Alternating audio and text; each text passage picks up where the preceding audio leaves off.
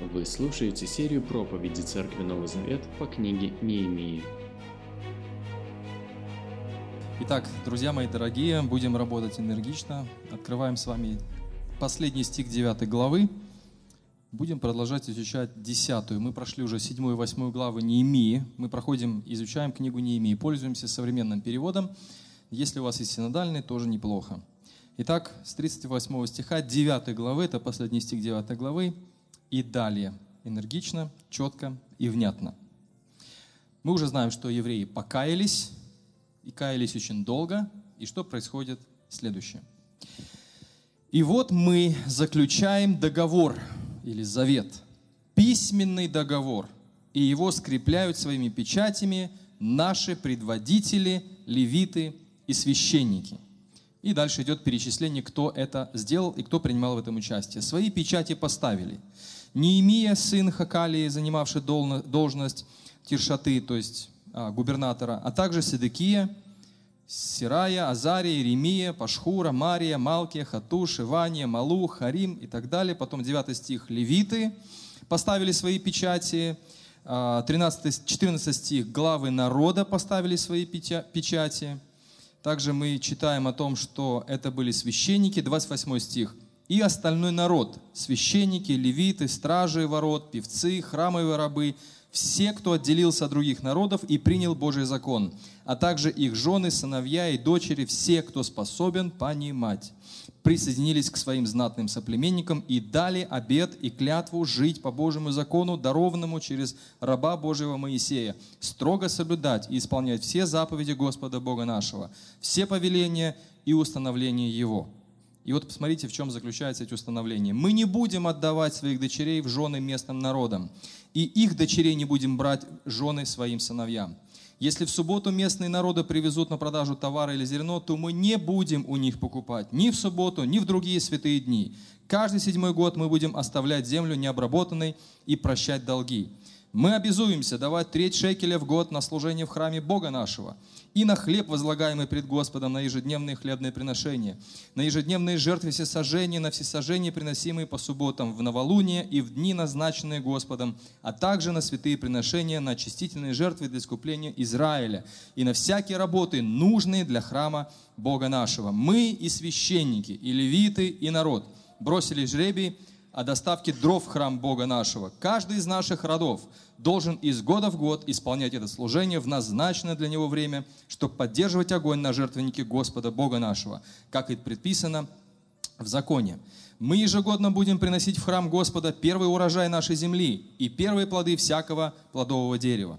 Мы будем приводить в храм Бога нашего к священникам, служащим в храме Бога нашего, наших сыновей первенцев, а также первенцев нашего скота, как предписано в законе первый приплод наших коров и овец, первое тесто приношение наше, и плоды всякого дерева, и вино, и масло мы будем доставлять священникам в кладовые при храме Бога нашего, а десятину с урожая левитам.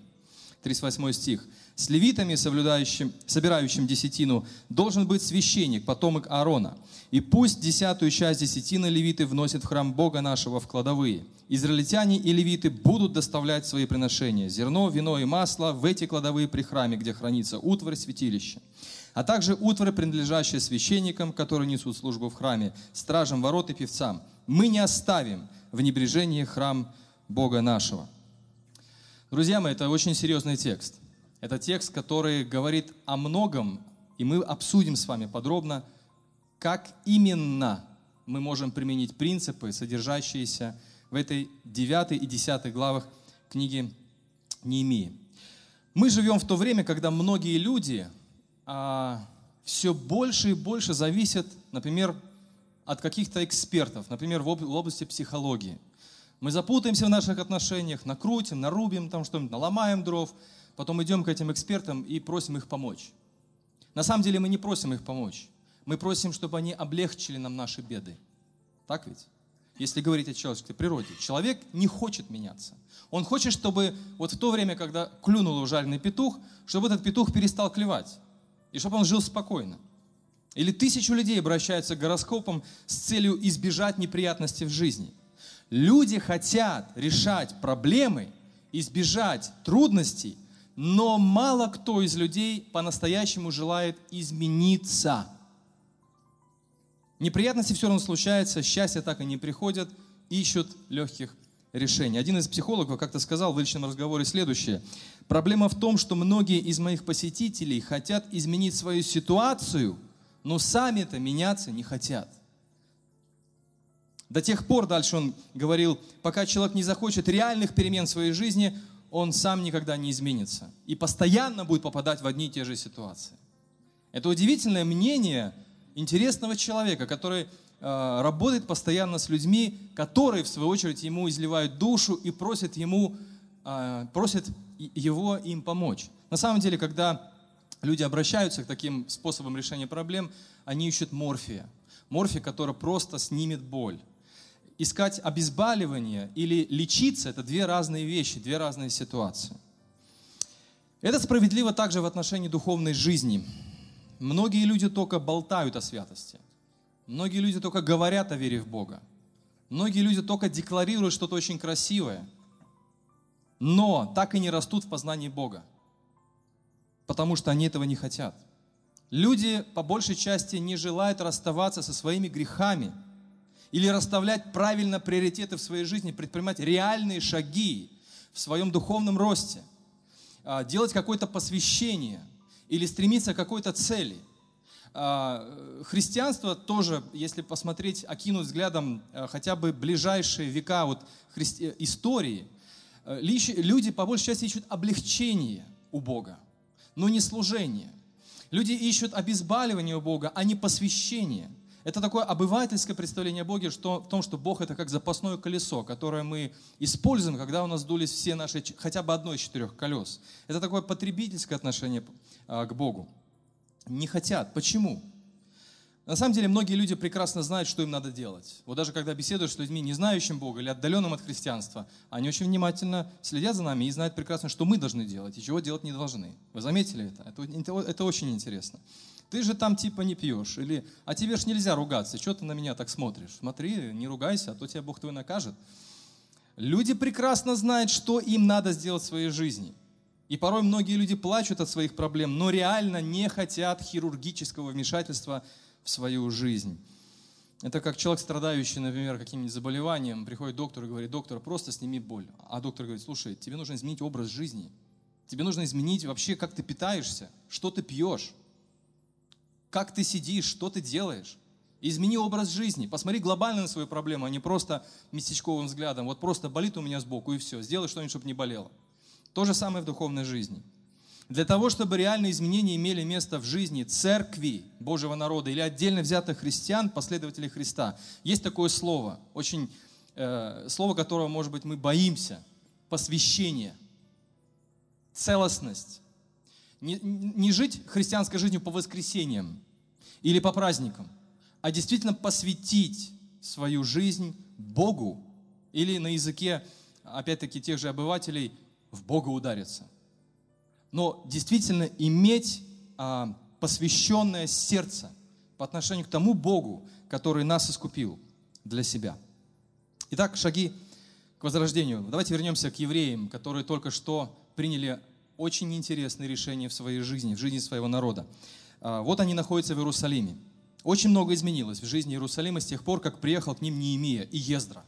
Кто эти два человека? Неемия такой талантливый администратор, который посмотрел на разрушенный Иерусалим, посмотрел на незащищенный храм, и он начал работать, закатал рукава и пошел работать. Он всех мотивировал, всех объединил, и эти несчастные люди стали строить стены, а, защищать храм. Ездра начал учить народ Божьему Слову.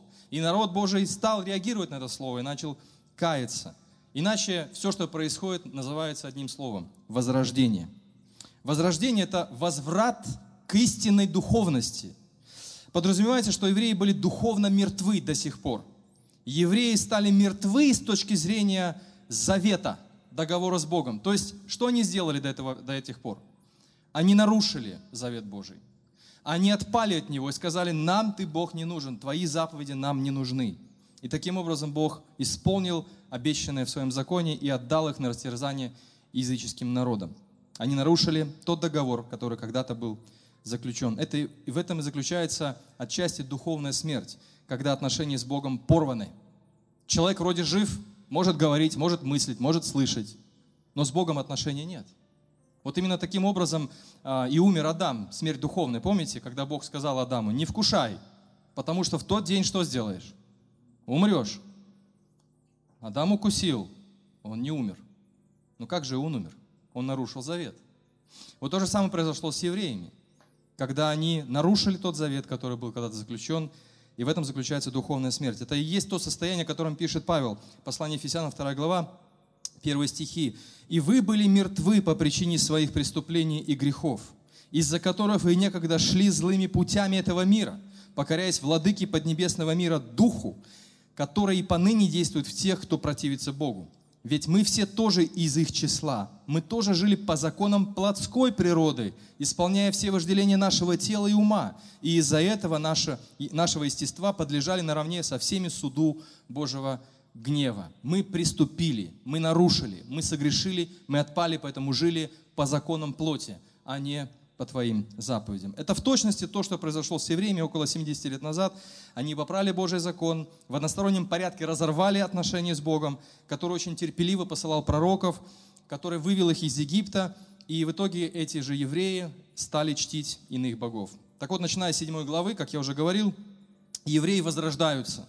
Они возвращаются к заветным отношениям с Богом. Если вы внимательно изучите развитие библейской истории, хотя бы до этого момента, то вы увидите, что Бог выстраивает, знаете, ну, нам трудно понять с нашим индивидуалистичным мышлением вот то, что я сейчас скажу, но постарайтесь понять. Бог выстраивает заветные отношения со своим народом.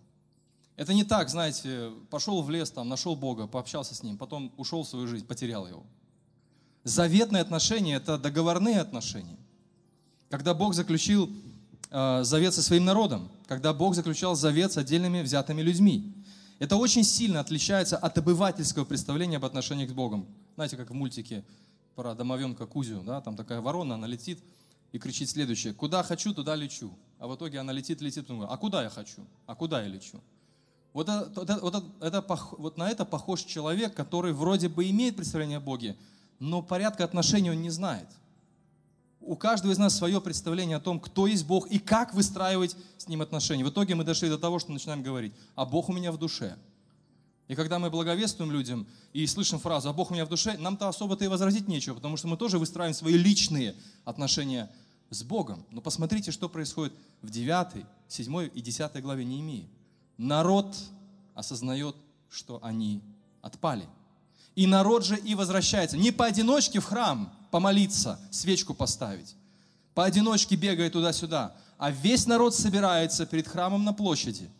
Всему народу читается Божье Слово. И весь народ плачет и рыдает о том, что они отступили от Бога. И весь народ возвращается, возвращается к тем отношениям, которые они же и нарушили. Есть разные фразы, характеризующие вот такое а, представление, о котором я говорил, ошибочное представление. Кто на что гораст – кто в лекцию по дрова, лебедь, рак и щуку, у каждого своя истина. Но теперь евреи строят, стоят в отстроенном городе перед храмом и снова желают заключить завет с Богом через покаяние и возвращение к Божьему закону.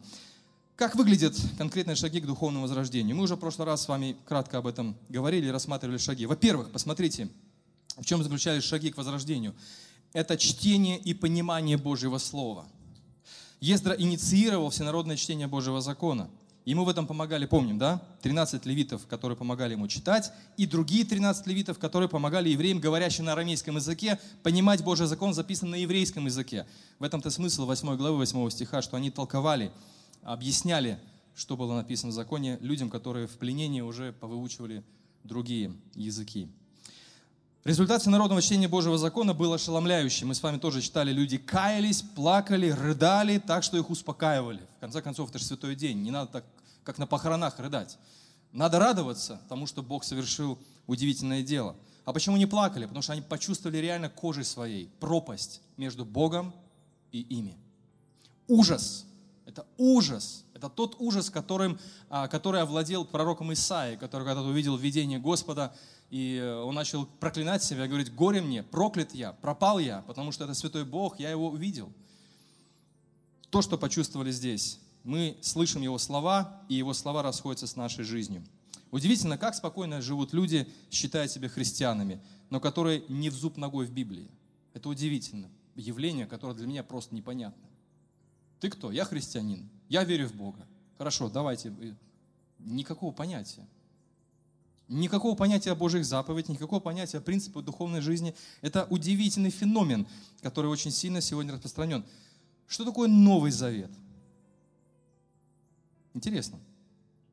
Но в результате, об этом мы немножко поговорим, в результате евреи стали ежедневно изучать Божий закон, желая понять все, что сказал Бог, чтобы снова не нарушить этот завет. Во-вторых, это исповедание грехов. Евреи снова собрались на 24-й день месяца Тишри и в течение трех часов исповедовали свои грехи. Затем левиты привели народ к всеобщему раскаянию. И, кстати говоря, вот та глава, которую мы читали в прошлый раз, Валера проповедовал, 9 глава, это, была, это на самом деле самая длинная покаянная молитва вообще в Библии, если я не ошибаюсь. Ну, в Ветхом Завете так точно. Самая длинная покаянная молитва. И, кстати, молитва раскаяния содержит в себе красочное описание Божьих дел в истории избранного народа и в итоге неверность евреев. Это не самоунижение, кстати говоря. Это правильный диагноз. Ну, давайте представим себе врача и больного. Врач ставит диагноз, а на него больной обижается. Ну, что вы меня обижаете? Ну, какое у меня заболевание? Ну, как это так? У меня сердце болит. Я же на самом деле здоровый. Вот, вот, вот, вот иногда люди так и представляют себе отношения с Богом. Ну, Бог, ну как я грешник? Ну, я же все-таки не такой же плохой. Бог говорит, я ставлю тебе диагноз, у тебя проблема. У нас пропасть, тебе нужно вернуться. И это не, это не самоунижение человеческой личности, это правильный диагноз, который возрождает народ. Посмотрите, что происходит в дальнейшей истории Израиля. Вы понимаете, что происходит с этого момента в истории Израиля? Если сделать шире картину, больше картину, если вы знаете историю еврейского народа, с этого момента ни один еврей не вернулся к идолопоклонству. Вы представляете, их римляне пытали, их язычники пытали, их пытались там эллинизировать, их пытали руки заламывать. Там отдельные, может, евреи отпадали, но это просто... Иосиф Флавий об этом пишет. Говорит, ни один еврей никогда не поклонится чужому Богу. И когда римские императоры пытались вносить что-либо, это влияние того завета. Они настолько оценили Божий гнев в, свое, в истории своего народа, что они сказали, мы больше туда не хотим. Мы поняли, что договор с Богом – это не бирюльки играть. Это серьезные отношения. И если Бог обещал благословлять, Он благословит. Но если Бог обещал излить свой гнев, Он и зальет свой гнев. И это очень страшно. Удивительно, как мало мы знаем в отношениях с Богом, как развивает Он отношения и каким, какие последствия имеет грех а, в жизни отдельно взятых людей и в жизни отдельно взятого народа, как мы видим это на примере евреев. А, да, кстати говоря, многие-многие люди готовы подписаться под молитвой, которая записана в 9 главе Неемии. Безоговорочно готовы подписаться. Плакать, петь песни.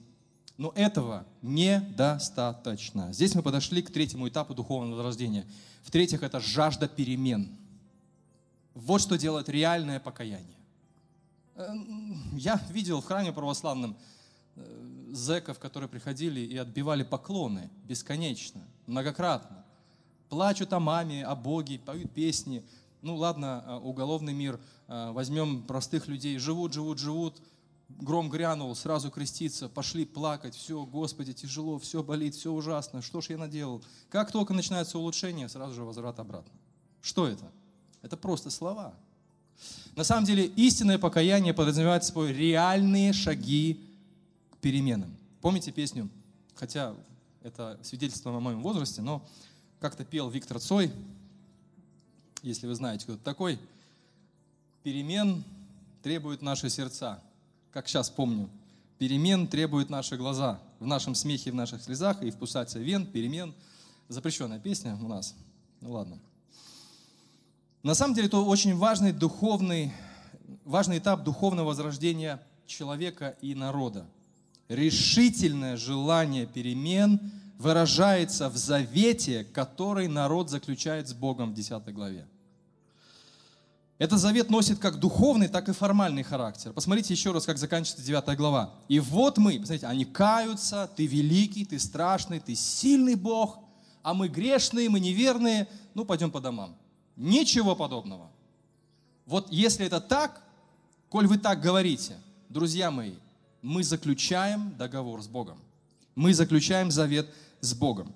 И вот мы заключаем договор, письменный договор, и его скрепляют своими печатями наши предводители, левиты и священники. Кто такие предводители? Это народные начальники, так как, такой, такой как Неемия и его помощники. Левиты и священники – это духовная власть. И они скрепляют свои отношения с Богом печатями, что равносильно сегодня подписям в документах. Документы, печати, нотариус, все официально, все заверено, эти документы где-то хранятся.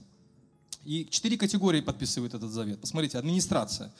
Неемия, Седекия и также другие помощники. Потом вторая категория – священники. Это духу, они олицетворяют собой духовную власть в народе. 21 имя. Потом левиты. Все очень записано скрупулезно. Настолько э, педантично все это записано, насколько важно, серьезно относится к этому решению. Третья категория левиты, 17 имен. Большинство левиты, этих левитов, о них мы читаем э, в 8-9 главе, когда они зачитывали и поясняли Божий закон, те же имена. Потом четвертая категория людей – это знаменитые семьи. Вот есть духовная власть, есть административная власть, государственная, а есть олигархи, вот, а есть э, богатые семьи, известные семьи, о которых пишут в глянцевых журналах, которые где-то там появляются на, э, в каких-то изданиях, дают интервью. Вот это четвертая категория, это, это аристократия. Э, богатые известные семьи, о них написано стихов с 14 стиха по 27. 44 семьи знаменитых, аристократы. Так вот, многие эти имена также из этих знаменитых семей вы найдете в списках первой миграционной волны. Вторая глава Ездры или седьмая глава Неемия. И некоторые эти имена встречаются среди строителей стены. Третья глава, помните? Пыльная работа, грязная. Вот с этих олигархов, с этих богатых семей, аристократов, они там работали в грязи, вот в этой пыли, восстанавливали стены. И здесь они подписывают завет с Богом. Из этого я лично делаю вывод. Как важно, чтобы лидеры – народа, лидеры нации, лидеры церкви первыми во всем были, что касается Бога, Его заповедей и посвящения, освящения, целеустремленности. До тех пор, пока лидеры своих народов будут красть, убивать, обманывать, придумывать схемы, простолюдины подавно не будут этого делать. Простые граждане не будут этого делать. Я не говорю сейчас о христианах. Потому что мы в любом случае будем повиноваться заповедям Господа, не в зависимости от того, что делают наши лидеры. Народные, республиканские, там, не знаю, мировые лидеры, это уже не важно. Но если посмотреть по жизни, то так оно и есть. К слову говоря, многие пытаются в разных государственных а, в разных государствах искоренить, например, коррупцию драконовскими законами. Ну, оно-то и правильно. Я считаю, действительно, должны быть хорошие, нормальные законы. А, но эти законы должны прежде всего соблюдать кто? Тот, кто их придумал и ратифицировал, правильно? Это будет эффективно. Если этого не делают лидеры, это будет неэффективно. Если этого не делают пасторы, министры, начальники, любого рода лидеры, все, что говорится здесь из-за кафедры, будет неэффективно. Если лидеры малой группы, например, говорят, не опаздывай, а, например, сами опаздывают, это будет неэффективно. Если э, лидер воскресной школы, лидер музыкального служения и так далее, на, на самом деле, как важно, чтобы знаменитые семьи, левиты, священники, административная власть были первыми в своем посвящении своей целеустремленности. Помните вот эту вот фразу «рыба откуда гниет?» вот.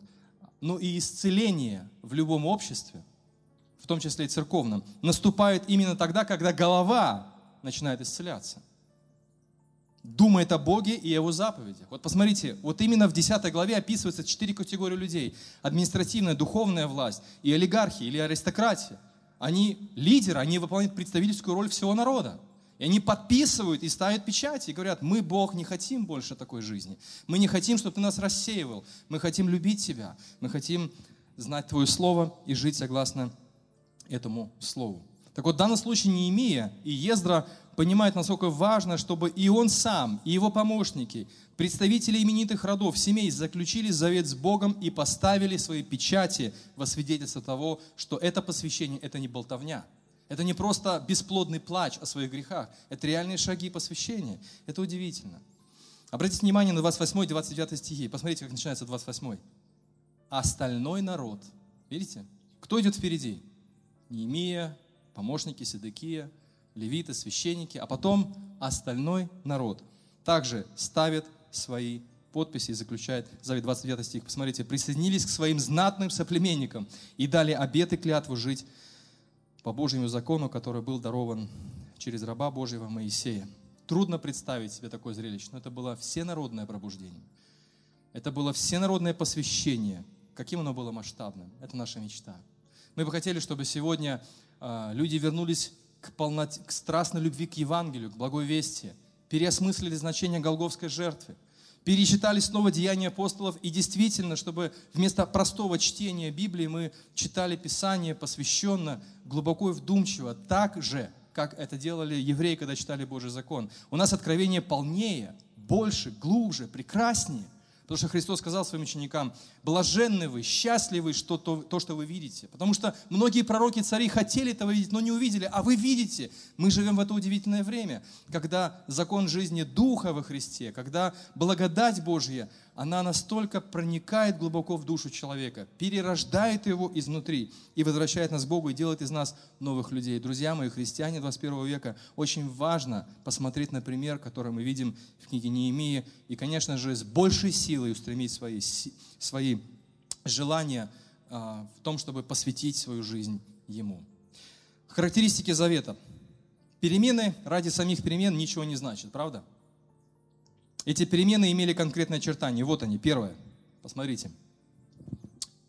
В этом обещании, в этом завете, в этом договоре мы видим явный авторитет Божьего Слова. Стихи 28, 29, ну, особенно 29. Посмотрите, они присоединились к своим знатным соплеменникам и дали обет клятву жить по Божьему закону. По какому Божьему закону? Дарованному Богом через Моисея. Это Божье откровение. Завет, который заключили евреи, не просто какая-то формальность, скорее это прямое следствие того, что они прочитали в Божьем Слове. Везде Божье Слово. Читается Божье Слово, понимается Божье Слово и идет реакция на Божье Слово. Они каются и меняют свой жизненный курс. Полагались ли евреи на себя в данном случае? Может быть, вы слушаете меня думаете, ну это же жизнь по закону. А, это, знаете, законничество и соблюдение Божьей заповеди – это две разные вещи – закончество заключалось в том, что заповеди Божьи, да какие проблемы? Во-вторых, а, я буду исполнять заповеди, чтобы все видели, что я, я святой, я Богом избранный, я отделенный от этого мира. Я должен отличаться, чтобы все меня видели, чтобы все ахнули э, от того, какой я избранный. Класс, это крутые заповеди. Какие проблемы? Давайте будем исполнять. Это был бы уже гордый подход. Но посмотрите, с какой позиции они подходят мы не верны, нам плохо, мы каемся. И в результате этого плача они подписывают завет. С каким сердцем они подписывают завет? С преисполненным гордости, торжества и такого, знаете, э, эгоистичного подхода. Мы нация, мы гордые, мы сейчас подпишем, мы будем отличаться от всех. Плачут в прахе и пепле, постятся, вопьют к Богу и подписывают завет со слезами на глазах. Это совсем другая тональность, правда ведь, дорогие друзья?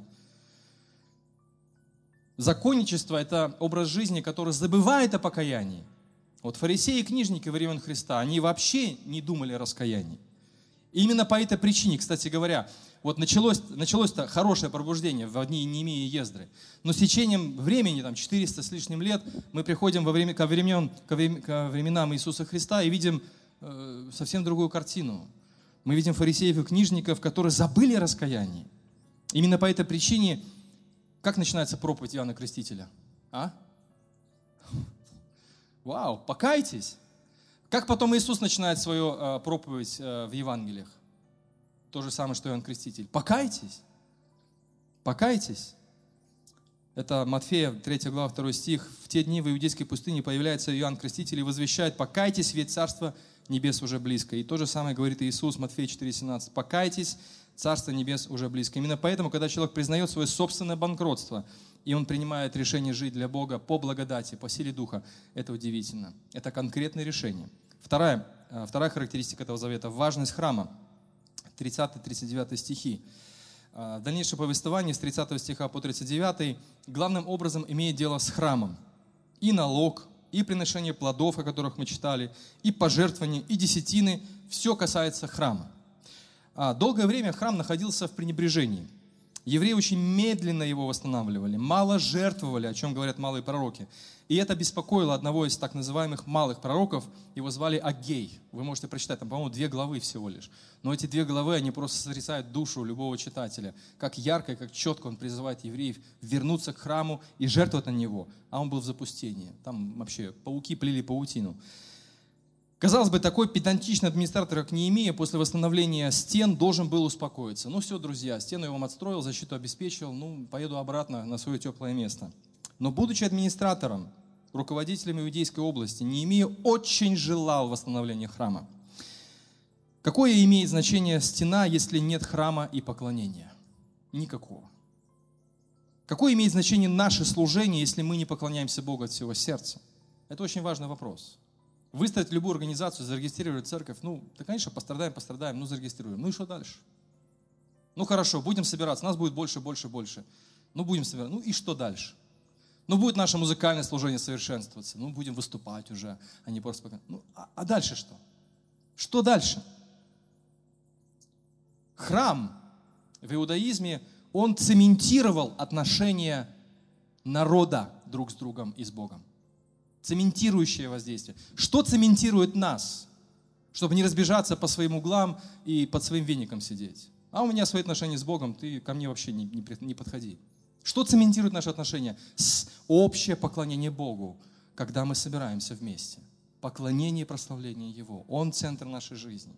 И коль он наш центр, коль он смысл нашей жизни, мы собираемся и вместе, как один народ. Не по своим квартирам, не по своим избушкам сидим поклоняемся. Конечно, у нас у каждого есть свое личное время с Богом. Но очень огромное значение имеет народное поклонение.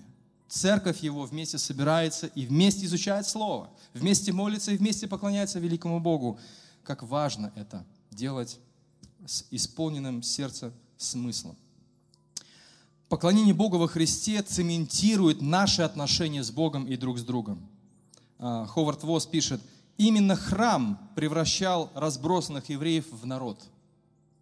Именно защищенный храм превращал разбросанных евреев в защищенный и восстановленный народ. Мы когда говорили на Пасху, что Иисус полностью заменил собой Иерусалимский храм. Помните эту проповедь? Иисус сказал, разрушьте этот храм, я в три дня воздвигну его. О чем Он говорил? Он говорил о себе. Представляете, он сравнил себя с храмом. Это вообще богохульство для евреев. Но Иисус для этого и пришел, чтобы занять место храма. Что цементирует наши отношения друг с другом? Страстная любовь к Иисусу Христу. Вот почему мы здесь. Вот почему мы приходим сюда поклоняться.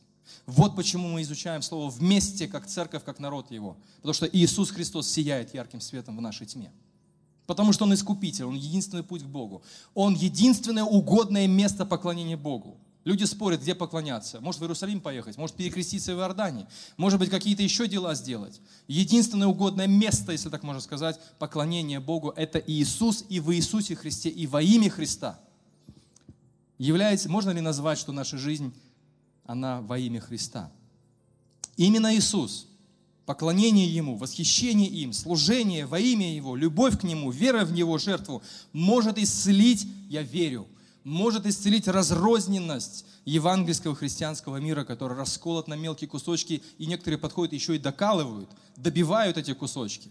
И ищут каждую возможность, чтобы разбить евангельское сообщество, которое так нуждается в восстановлении и исцелении, еще на более мелкие кусочки, найдя любую причину, что угодно, чтобы не любить эту церковь, не любить ту церковь, не любить этого верующего человека, не любить того верующего человека, этого пастора, этого пастора, другого пастора, эту деноминацию, третью деноминацию – как важно, чтобы поклонение во имя Иисуса Христа и во Христе цементировало наши отношения сегодня. Вот такова роль храма сегодня. Это Христос. Он наш храм. Третья характеристика завета – коллективная ответственность. Вот здесь я на минное поле захожу, я согласен. Стихи 28-29. Третья характеристика этого удивительного завета – атмосфера всеобщей ответственности или так называемая коллективная ответственность. Э, многие считают, что в рамках Нового Завета вести речь о коллективной ответственности перед Богом – это ну, своего рода анахронизм. Что ли, ну, все уже, это, отжил, это понятие отжило себя. Какая коллективная ответственность? У меня личное отношение с Богом. Извини.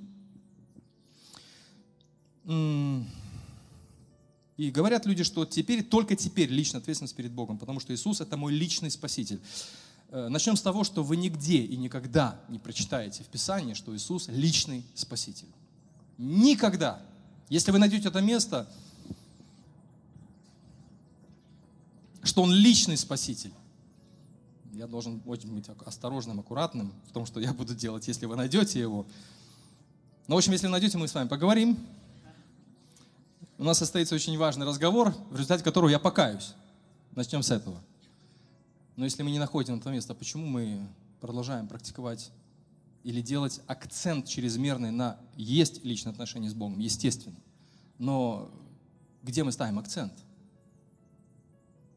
Отче наш небесный. Ты нас избрал. Посмотрите, послание Ефесянам, первая глава. Мы избраны в нем, нас избрал Он, мы искуплены. Это удивительно, как много э, Новый Завет говорит о местоимении «мы», «наши», «нам». И как много мы говорим «я», «я», «ты», «я», «ты». А, формировка «личный спаситель» возникла как реакция – на мертвую религиозность, чтобы подчеркнуть живые отношения с Богом, которые не нуждаются в каких-либо, каких-либо посредниках. Вот откуда появилось понятие личного Спасителя и Господа. Потому что это была реакция на такую, знаете, э, поверхностную религиозность, когда кого нет ни все верующие, ну, живут своей жизнью. Я понимаю, все правильно. Чтобы прийти к Богу, человеку не нужен посредник, священник в виде священника или пастора. Во-первых, мы должны помнить, что Иисус – спаситель тела и церкви – и пострадал Иисус за церковь, за народ свой, за Божий народ. Вернее, обновленный Божий народ, который уверовал в Мессию. А кто делает эту церковь народом? Каждый из вас. Каждый из вас. Во-вторых, большая часть написанного Нового Завета обращена к церквам, а не к отдельным ее членам. Ну, за исключением пасторских посланий, где написано Титу, лично обращено это послание, или а, Тимофею. Значит ли это, что коллективная ответственность снимает личную ответственность? Хороший очень вопрос. Ну, с нашим менталитетом, все вокруг колхозное, все вокруг мое, нам трудно понять и принять, что коллективная ответственность на самом деле, друзья мои, послушайте внимательно, коллективная ответственность перед Богом на самом деле налагает на каждого из нас в отдельности еще больше обязанностей. А теперь как это выглядит на практике? А, если мы ставим акцент на личную ответственность перед Богом прежде всего, то мы будем озабочены только своими личными отношениями с Богом. Это логично. И когда вы видите проблему у другого верующего, брата во Христе, логичнее всего, поскольку каждый из нас выстраивает личные отношения с Богом, не вмешиваться в его жизнь. Правильно? Ну, какое я имею право вмешиваться в его личные отношения с Богом? И, и у меня есть личные отношения с Богом. В свою очередь, если кто-то проблему увидит у меня, наиболее логичная реакция какая? Если у меня личный спаситель и личные отношения с Богом, не суй нос не в свое дело – это мои отношения с Богом. Это моя личная жизнь, у меня личные отношения с Ним. Но это ложь. Второе. Если вы ставите акцент на коллективную ответственность, что мы Божий народ, мы Божья церковь, мы будем заботиться теперь не только о себе. И если мы видим другого согрешающего, вот здесь мы вступаем на библейскую тропу. Если кто видит брата, которого согрешаешь, какая реакция? Иди, молись за него, помоги ему, носите бремена друг друга. Вот это и есть коллективная ответственность в рамках Нового Завета. Но мы воспринимаем коллективную ответственность как некий такой, знаете, меч, топор, палача, который просто бьет по нам. Не бьет, а исцеляет нас. Или, например, вы подходите ко мне, видите недостаток. Вы, вы чувствуете свою ответственность из-за меня. Если я делаю ошибку или грешу, вы подойдете ко мне и скажете мне с любовью, ты делаешь неправильно. И если я придерживаюсь понимания коллективной ответственности, я соглашусь с вами. Через боль, через слезы, через гордыню свою помятую, да, поломанную. Но я, будучи частью Божьего народа, который имеет отношение с Богом через завет, я скажу спасибо. Но, может, не сразу. Помните, когда Павел увидел Петра, который начинал юлить перед э, людьми из Иерусалима? Павел сказал, я увидел, что он поступает не по истине евангельской. И я ему сказал при всех – ты лицемеришь. И это было в рамках Нового Завета. В рамках того, что мы народ Его, мы искуплены Иисусом Христом, жить свято и неукоризненно. Это наша личная ответственность за друг друга. Если вас так это устроит. Очень важно, очень важно понимать этот, это, это, эту истину. А, дальше я буквально кратко перечислю, можно на презентации перейти на следующий слайд. Шесть важных посвящений, которые вы можете изучить на своих малых группах или поразмышлять самостоятельно. Я не буду на этом останавливаться. Можете посмотреть, чего касаются, каких сфер касаются те посвящения, которые они записывают в этом завете, которые подписывают они. Посмотрите, это семья. 30 стих. Они раньше легкомысленно к этому относились. И на племени какая проблема? Давай женимся, выйдем замуж. Смешались, нарушили эти принципы, и в итоге пострадал весь народ. Поэтому первым пунктом, это очень интересная, это очень интересная истина, первым пунктом в этом завете идет семья. О чем это говорит? Да? Вообще семья и церковь очень сильно взаимосвязаны. Тоже это новозаветная концепция. Например, Павел говорит Тимофею, кто не умеет управлять семьей, может ли управлять Божьей семьей? Ответ нет. Если ты не можешь маленькой семьей управлять, как ты можешь управлять большой семьей? Это, это семья Божья, народ Божий. А, потом в суббота, 31 стих. Ну, второе решение соблюдать субботу, день покоя. В этот день а, не вести торговлю, но оставаться в покое, поклоняясь вечному Богу. Но я считаю, что мы не должны соблюдать субботу, поскольку написано в Галатам 4.10, что Павел осуждает Галатов за то, что они соблюдают какие-то дни, месяцы, времена и годы. И он дальше говорит, боюсь, чтобы мои труды были у вас не напрасными. Да? А, однако принцип остается тот же, что и в те древние дни. Есть день, когда мы вместе поклоняемся Богу, ищем Его лица и радуемся, что Он искупил нас от этого мира. И в этом смысле мы все, как церковь, обязуемся приходить каждое воскресенье на совместное поклонение как Божий народ. Поэтому очень важно не пропускать собрание. Не потому, что нельзя работать в этот день, не потому, что пастор потом будет звонить и ругать тебя, а потому что важно ощущать себя частью искупленного народа.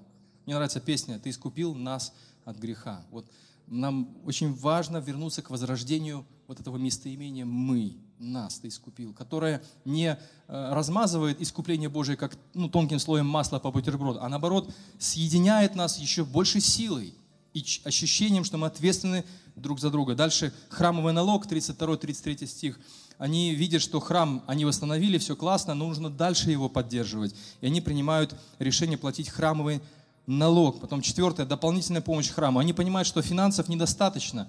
Им важно, чтобы храм был еще обеспечен всем необходимым провиантом, чтобы дрова были, чтобы огонь не угасал. Это тоже очень важное решение. Мы, например, мы импульсивные такие люди. Нам сказали такую проповедь, и мы там а, раз и пожертвовали больше. Вот мы так даже с пасторами говорим, ну все, пора произносить проповедь на десятину. И другой пастор спрашивает, а почему? Ну, говорит, что там пожертвования упали, надо серию проповедей прочитать. Давайте как-то заключим завет с Богом друг с другом и не будем постоянно к манипуляциям обращаться. Потому что если мы выстраиваем заветные отношения с Богом, конечно, хорошо там, если проповедь будет полезно сказана. Но специально говорить такие вещи, я думаю, не стоит. Если у нас выстроены заветные отношения друг с другом и с Богом, они принимают решения, и так оно делается, представляете, 400 лет, вплоть до дней Иисуса Христа. Храм был вылизан, вычищен, красив, Ирод его только усовершенствовал. Расширил площадку, украсил его, и ученики показывали Иисусу Христу. Спустя 400 лет ученики показывают Иисусу, посмотри, какие здания. Но я так тому говорю, что храм с того момента был в самом лучшем виде. А, пятое посвящение, посвящение перворожденных. Они а, пообещали приносить Богу детей. Иисус говорит, принесите ко мне детей тоже касается семейной жизни и вообще всего перворожденного, потому что источник жизни – Бог. И шестое, шестое решение – это десятина, а, стихи 37-38. Опять же таки, а, кроме храмового налога, люди жертвуют еще десятины, предписанные законом, чтобы обеспечить не только храм всем необходимым, но и людей, которые служат в этом храме. Конечно, в, нов, в рамках Нового Завета мы не находим предписания к тому, чтобы э, э, жертвовать десятину, но принцип остается тот же самый. Мы можем сами, как церковь, принять решение для удобства. Пусть это будет десятина. И еще сверх даже пожертвования. Это должно быть добровольным решением. Никто ни у кого не выманивает ни квартиры, ни деньги с кошелька, никто никого, никем не манипулировать, по крайней мере, не должен манипулировать. Это решение должно быть от сердца. Можно почитать послание Павла на эту тему. В заключение. Завет сегодня. Относительно разного рода заветов ведутся споры – с одной стороны, какой смысл заключать какой-либо завет с Богом, если ты точно знаешь, что ты его нарушишь? Действительно. Неужели евреи не согрешали после, после этого завета, когда они подписали? Согрешали они? Согрешали. Даже глядя на 13 главу Неемии, мы видим, что там еще были проблемы. Надо было разгребать все эти проблемы, разруливать ситуации. Но отменяет это принцип завета отношений? Нет. Наоборот, завет отношений помогают нам снова вернуться какой-то цели. Сбился с пути. Например, летит самолет в тумане. Сбился с цели. Ну и что самолет делает? Пилот принимает решение. Ай, все, не полетим туда. Если сбился с цели, пилоты ищут решение, как вернуться к этой цели. Если мы живем в рамках нового чего? Завета, договора. И мы сбиваемся с пути. Наша задача не махнуть рукой на все. Ай, не получается меня. Вернуться к этому завету. Но что помогает нам исполнять условия Нового Завета? Кстати говоря, в этом смысл названия нашей церкви, если кто не знал. Не потому, что мы любим читать Новый Завет, а потому что мы состоим в отношениях с Богом в рамках какого завета? Нового Завета. Бог заключил с нами Новый Завет. И что помогает нам исполнять этот завет? Вообще Новый Завет тринитарен, для экспертов говорю. Посмотрите, Бог Отец – обещает через пророков искупление своему непослушному народу, который здесь заключает завет, потом согрешает снова, но тем не менее хранит его каким-то образом, через пень колоду. Но Бог обещает Мессию, Бог Отец. Потом Бог Отец посылает своего сына, и сын говорит, я иду исполнить волю Отца твоего. И он заключает завет с 12 апостолами во время вечери. Помните, как написано? Это чаша, новый завет – с Богом, скрепленный моей кровью. Иисус не просто так щелкнул пальцем. Ну все, завет отношений не получается. Давайте жить вот в духе свободно. Смотрите, Бог Отец обещает Мессию. Мессия приходит, Сын Божий, Бог Сын. И Дух Святой, третий постась Троицы, наполняет нас силой исполнять этот закон. Изменяет нас изнутри, чтобы повиноваться Божьим заповедям. Удивительно, Новый Завет тринитарен по своей сущности. Так вот, с другой стороны, в любом случае заветные отношения неизбежны. Во-первых, если вы изучите историю избранного народа, вы увидите, что Бог выстраивал отношения со своим народом, со своими избранниками только через завет. Ной, Авраам, народу Синайской горы и так далее. Заветные отношения придавали людям уверенность в принадлежности к Богу. Например, вы закончили университет, вам сказали, ну, закончил университет, получил образование – ну все, мы тебя опускаем в жизнь, иди. А вы так руками разводите и говорите, а, простите, а можно мне диплом как-то ну, выдать, что я у вас тут учился? Только зачем тебе диплом? Иди, работай. Я думаю, что любой из нас вполне справедливо сказал бы, ну подождите, ну я пять лет у вас учился, ну что докажет, что я у вас учился? Ну как, как я могу на словах сказать, что я учился у вас, как меня примут на работу? Знаете, вот в этих вопросах мы очень щепетильны. Нам нужны бумажки, документы, ксивы, там, я не знаю, там какие-то книжечки, чтобы сказать, что вот я такой-то и такой-то. Без бумажки ты никто. С Богом немножечко иначе, даже глубже и дальше. Мы состоим в Новом Завете с Богом. Как вы докажете, что вы находитесь в Завете Новом с Богом? Э, в Новом Завете с Богом? На словах? Жизнь. По плодам их узнаете их по плодам их узнаете их. Поэтому завет с Богом – это не баловство на наше усмотрение. Эти отношения, которые требует от нас Бог. Во-вторых, мы, верующие Нового Завета, уже находимся в состоянии Нового Завета с Богом через Иисуса Христа. И только инициатором этого завета был, конечно, сам Бог, не мы. Здесь евреи инициируют, но Новый Завет был инициирован самим Богом. В-третьих, мы решаем следовать за Христом, подчиняться Его учению каждый день. Это тоже заветное отношение. В-четвертых, мы вступаем в завет отношений, когда создаем семью, муж и жена. Что это? Как в этом мире, знаешь что, ну, поматросил и бросил. Ну, пожили с тобой пару лет, ну, ничего, ладно. Ну, детей нарожали, ну, ничего. Как... Это заветные отношения. А мы все время говорим, любовь, любовь, любовь. Да, любовь должна быть. Любовь должна быть. Но это заветные отношения верности, посвященности. Верности до конца. И когда ну, иметь заветные отношения с красивой, обаятельной, всегда молодой э, мужчинам хорошо. А когда она не такая? А когда ей плохо? А когда она больная? А когда похудела? А когда она при смерти?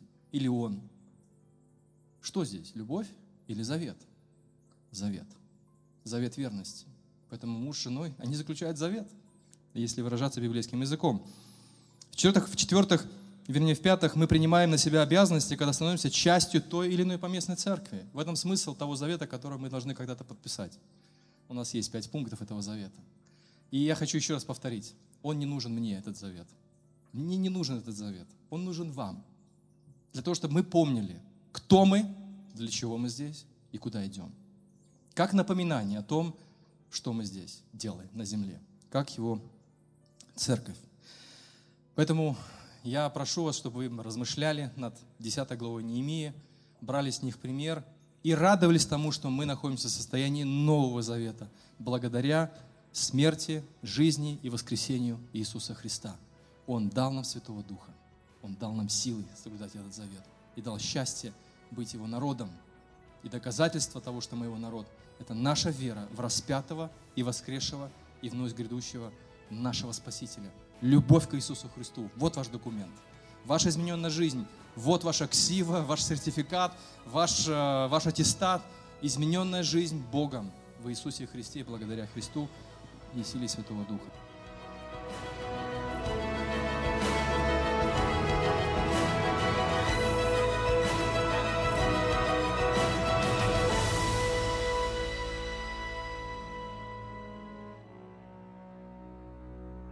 Записи этой и других серий подкастов доступны на нашем сайте завет.орг и в каталоге подкастов iTunes.